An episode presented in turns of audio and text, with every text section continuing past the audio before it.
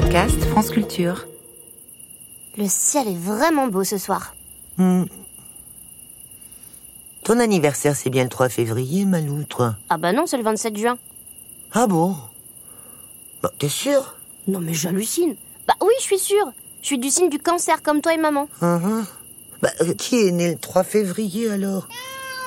Ah, c'est toi, Edouard, bien sûr. Bon, allez, va pour le 3 février, alors. Qu'est-ce qui s'est passé On dirait que les étoiles ont changé de place d'un coup. Bon anniversaire, Edouard. Exceptionnellement, et seulement pour nous trois, nous ne sommes plus le 16 juillet, mais le 3 février.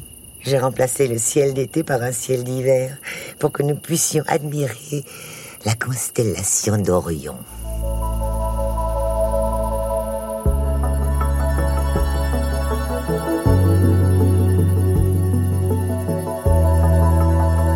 Onzième nuit, Orion.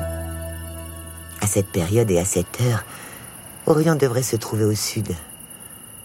Elle n'est pas très discrète normalement. Ah, ben, la voilà. Suis mon doigt. Tu vois ces sept étoiles très brillantes qui forment un sablier. Oui, on dirait un nœud papillon. C'est une des plus belles constellations du ciel. C'est moi ou elle dit ça tout le temps Pourquoi on ne peut pas la voir l'été? Parce que la Terre tourne autour du Soleil. On ne voit donc pas les mêmes constellations toute l'année. Oui, mais la grande ours, elle, on la voit tout le temps. Bien vu, ma chouette. La grande ours est visible toute la nuit et en toute saison dans l'hémisphère nord. De même pour toutes les constellations qui sont proches de l'étoile polaire. Il y en a huit. Toutes les autres, comme Orion, sont des constellations saisonnières. Au centre de son nœud papillon, tu as trois étoiles alignées très proches. Tu les as? Oui, C'est la ceinture d'Orion. À gauche et légèrement en dessous, tu as Sirius, l'étoile la plus brillante du ciel d'hiver. Elle représente le chien d'Orion. Pour les Babyloniens, Orion était un berger, alors que pour les Sumériens, c'était un mouton. Mais dans la mythologie grecque, Orion est un chasseur. Dans le ciel, deux chiens l'accompagnent, la constellation du petit chien et celle du grand chien, dans laquelle se trouve justement Sirius. Orion est un géant, pas sympa du tout, mais très beau et très bon chasseur. un chasseur sachant pas chasser, pas chasser son chon. Un chasseur sachant pas chasser sans son chien est pas si bon chasseur. Il me semble. Qu'est-ce qu'il a fait Orion pour se retrouver là-haut? Là, Orion se vantait beaucoup. Et comme tu le sais, les dieux n'aiment pas la vantardise. Ah bah pareil que les dieux. hein. Je supporte pas les gens qui se la pètent. Il n'est aucune bête dont je ne puisse triompher, déclare un jour Orion. En entendant cela, la déesse Héra décide de lui donner une bonne leçon. Oula, je crains le pire. Héra commande à un scorpion de se cacher dans des feuillages et d'attendre le passage du chasseur. Le scorpion patiente. C'est très patient, les scorpions. Quand Orion finit par passer, le petit animal se jette sur lui et le pique au talon. Orion meurt sur le coup.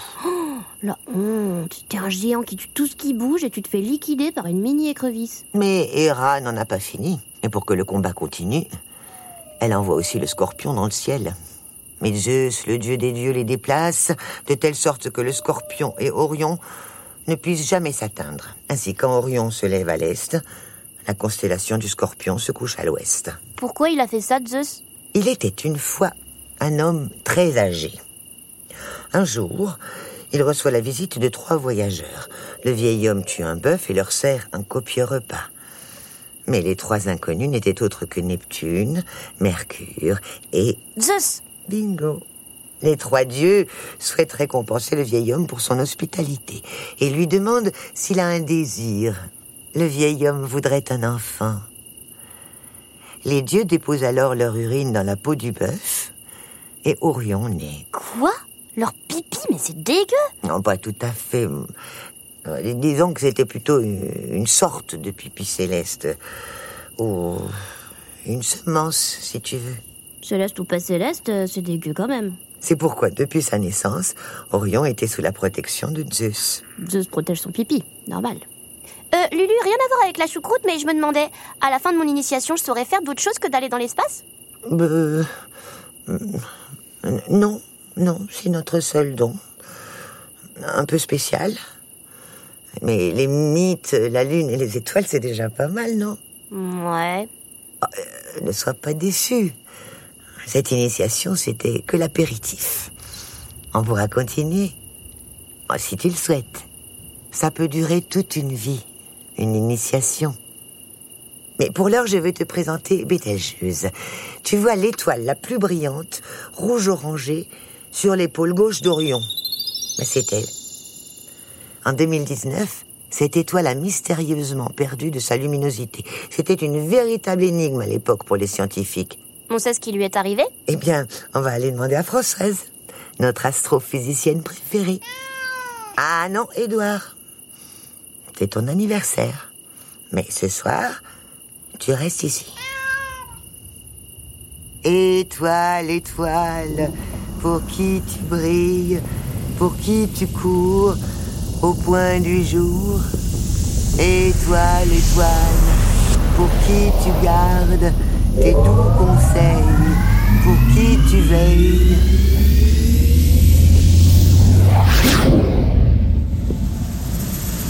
Attention, Chloé, devant toi. Quoi, quoi, quoi Ça va, chérie Oui, oui, ça va. C'était quoi ce truc qui m'a foncé dessus J'ai jamais vu un truc aller aussi vite. Oui, c'est un débris spatial, c'est-à-dire des objets créés par l'homme, ou alors encore plus nombreux, des fragments de ces objets. Ils se déplacent à une vitesse de 7 à 8 km par seconde environ. Salut, Françoise. Bonsoir Françoise. Il y en a beaucoup des débris comme ça Bonsoir. Oui, il y en a au moins 10 000 tonnes de déchets qui polluent l'orbite terrestre. Ces débris sont la conséquence d'explosions d'engins spatiaux, des collisions, des destructions par des missiles aussi. Ça peut être aussi des équipements abandonnés par des astronautes en mission. Quel genre d'équipement Oh, des tournevis, des boulons, des câbles, des bouts de fusée. Bon, Chloé, continuons d'avancer. Plus on s'éloigne de la Terre, moins on risque de recroiser des débris. Ouais, Mais c'est pas dangereux pour les navettes spatiales Oh oui, oh oui, c'est très dangereux. Ces débris sont une vraie menace pour les engins spatiaux qui volent en orbite basse, c'est-à-dire proche de la Terre. Pour l'instant, les navettes ont toujours réussi à les éviter, car l'espace est vaste. Mais plus il y aura de débris, plus les collisions seront fréquentes, et elle produira encore plus de débris. C'est un vrai cercle vicieux qui pourrait réellement mettre en péril les explorations spatiales.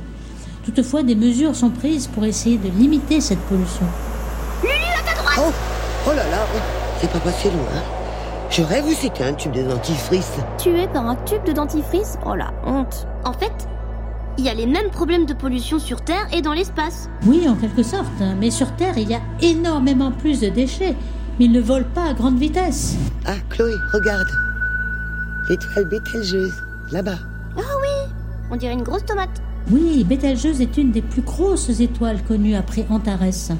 Elle est environ 550 fois plus grosse que le Soleil et elle rayonne autant que 100 000 soleils réunis. Je croyais qu'elle brillait beaucoup moins? Oh, sa luminosité a baissé mystérieusement en 2019, mais un an après, elle s'est rallumée. Qu'est-ce qui s'est passé? À l'époque, on a cru qu'elle allait exploser. Une étoile de cette taille, en fin de vie, grossit de plus en plus et perd en luminosité jusqu'à ce qu'elle explose et meure. Puis on a compris qu'elle s'était obscurcie à cause d'un nuage de gaz et de poussière qui était passé devant elle. Ah, d'accord. Et il venait d'où ce nuage? En fait, il semblerait que ce soit l'étoile elle-même qui ait éjecté ce nuage de gaz et qui l'a obscurci.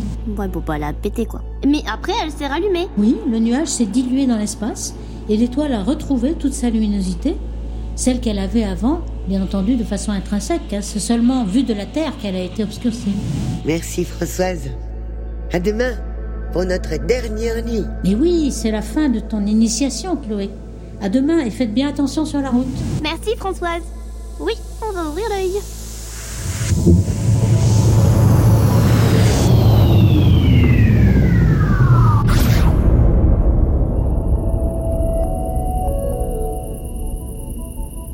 Demain, c'est ta dernière nuit d'initiation, ma chouette. On a rendez-vous avec la pleine lune. Tu vas pas te transformer en loup-garou, hein Ah, ouh, ah, ouh, ouh, ouh, ouh. Complètement timbré.